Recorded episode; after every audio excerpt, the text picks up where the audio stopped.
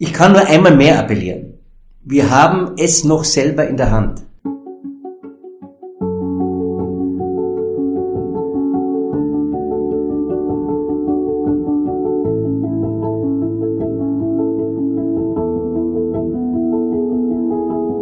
Aufgabe der Politik ist es, Orientierung zu bieten. Ich möchte als politischer, als sozialdemokratischer Kompass fungieren. Mein Name ist Peter Kaiser ich lade Sie ein, meinen Gedanken zu folgen.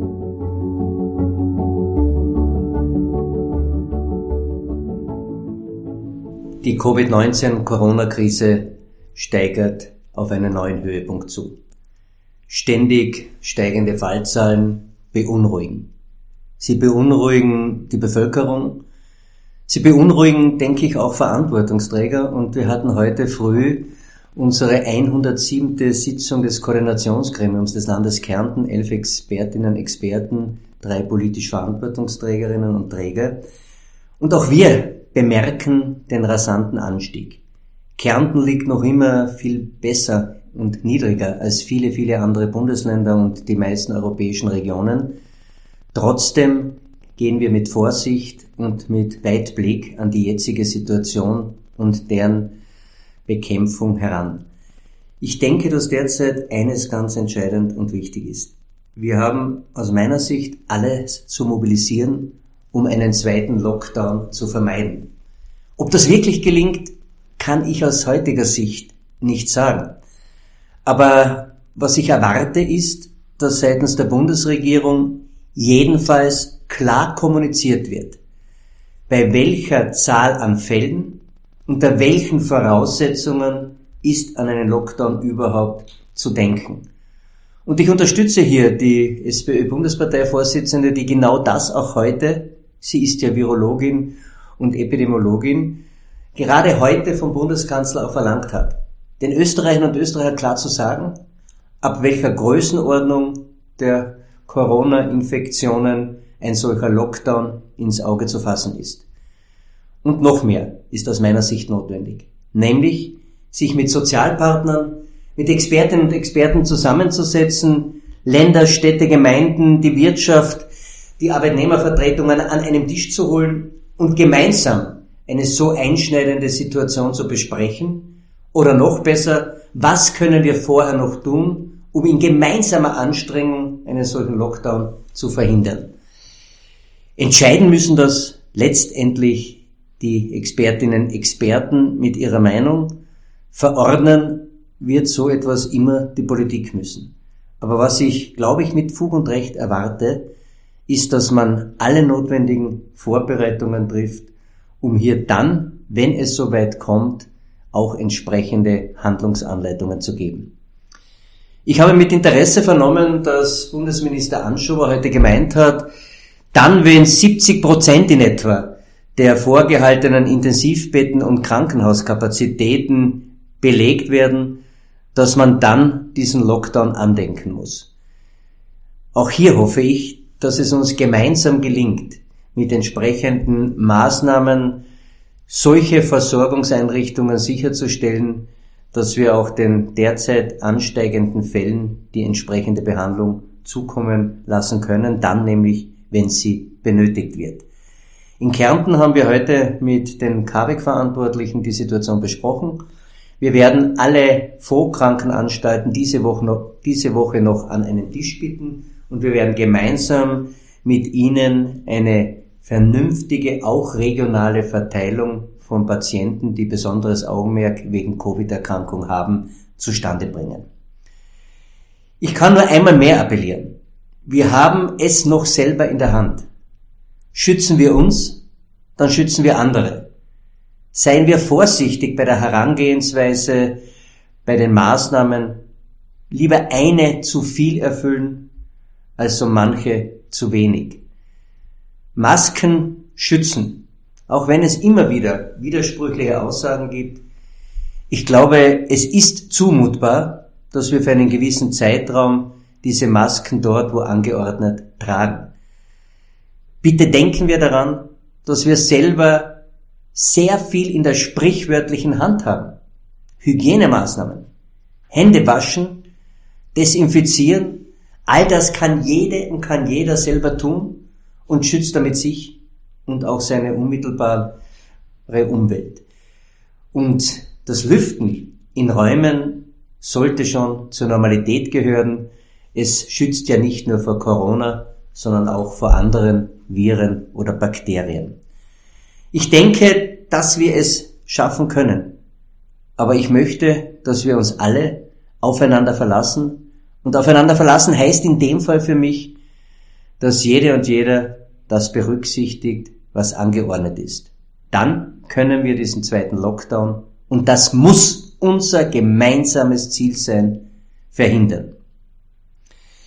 Wir versuchen vom Land Kärnten auch in einem Budget, das wir diese Woche beschlossen haben in der Kärntner Landesregierung, dass wir den Bereichen Gesundheit, Pflege und Soziales, Bildung und Maßnahmen zur Beschäftigung absoluten budgetären Priorität und höchste Zuordnung beimessen.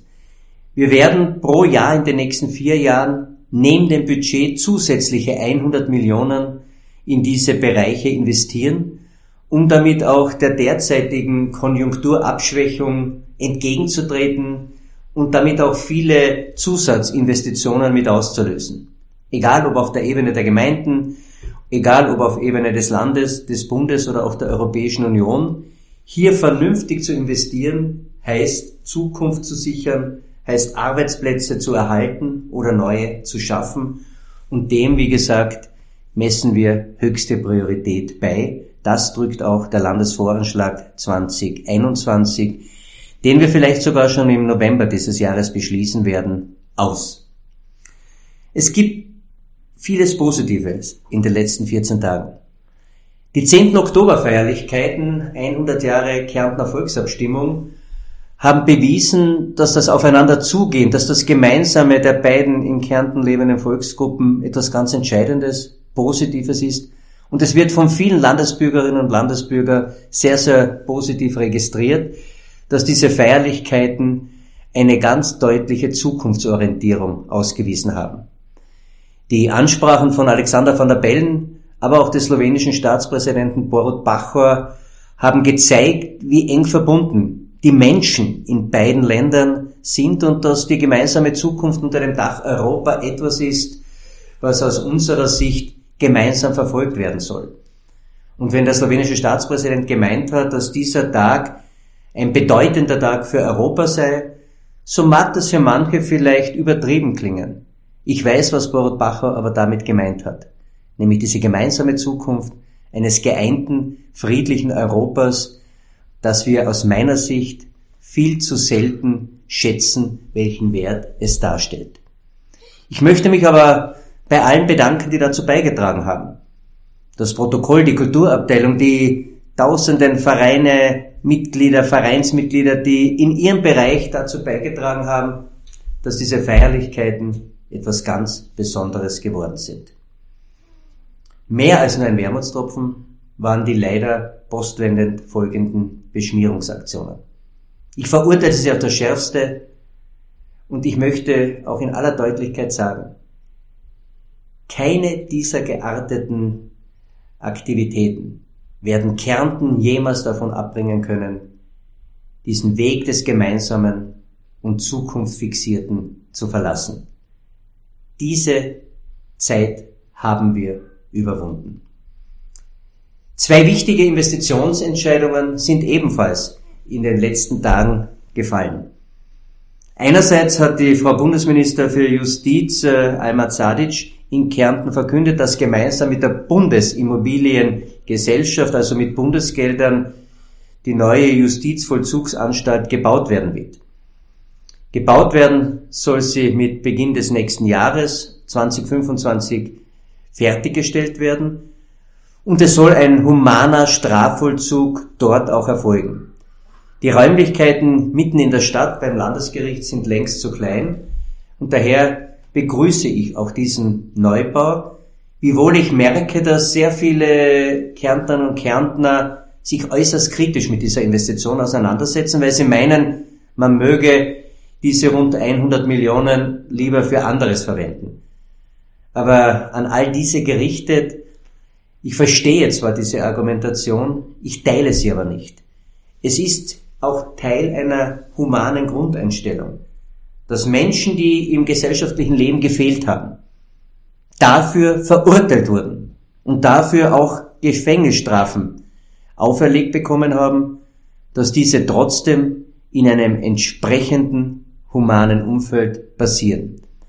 Ich bin auch der Meinung, dass diese Menschen nicht nur weggesperrt werden, sondern dass sie hinter den Gittern auch gewissen Arbeiten nachgehen sollten, um dazu auch zu einer gesellschaftlichen Entwicklung hinter Gittern beizutragen und um dann, wenn sie ihre Strafe abgesessen haben, sich in die Gesellschaft wieder eingliedern können. Es ist mir bewusst, dass solche Maßnahmen immer Diskussion herausfordern werden. Auch ich träume davon, dass wir eine Gesellschaft haben, in der man keine Gefängnisse benötigt, weil sich alle an Gesetze und deren Auswirkungen halten. Aber das ist, wie gesagt, eben nur ein Traum.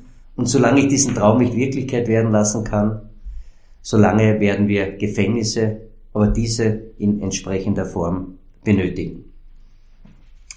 Wir haben in einer Verhandlung mit dem Bürgermeister von Villach-Albel und der zuständigen Verteidigungsministerin Danner einen Durchbruch erzielt, den, an den wenige geglaubt haben. Unter dem Motto aus drei macht eins werden wir das größte Kasernenprojekt in Kärnten starten, nämlich die Zusammenlegung von drei Kasernen in einer zustande zu bringen. Und dass dort vor allem die Pioniere dann eine entsprechende Unterkunft bekommen, bei der auch die Gerätschaft, die entsprechenden Übungsmöglichkeiten alle an einem Ort sind, wird uns bei zu befürchtenden Unwetter und weiteren Wetterkapriolen dann zugutekommen. Auch hier konnten wir im Rahmen eines Mittagessens und einer eilig einberufenen Pressekonferenz diese erfreuliche Mitteilung der Investition von 120 Millionen Bundessteuergelder in unserem Bundesland verkünden. Und ich hoffe, dass wir mit den Planungsarbeiten 21 und mit der Fertigstellung der Kaserne 2025 den Zeitplan auch einhalten werden. Und der erfreulichen Tatsachen nicht genug. Wir konnten diese Woche auch den Kooperationsvertrag. Der Keller unseres Paradeunternehmens in der Grund- und Stromversorgung mit der RWE, den starken deutschen Partner, auf weitere zehn Jahre abschließen. Das heißt, bis 2030 und wahrscheinlich noch darüber hinaus werden wir engst zusammenarbeiten und es wird eine vornehme Aufgabe der Keller zugeordnet durch den RWE-Konzern sein, insbesondere im Bereich der Wasserkraft, ihr Know-how nicht nur in der Kooperation miteinander, untereinander, sondern europaweit auch im Auftrag der RWE durchführen zu können. Alles mitsamt sehr positive Ereignisse, trotz Corona oder die gerade in einer Covid-19 bestimmten Zeit auch Mut und Zuversicht für die Zukunft geben sollen.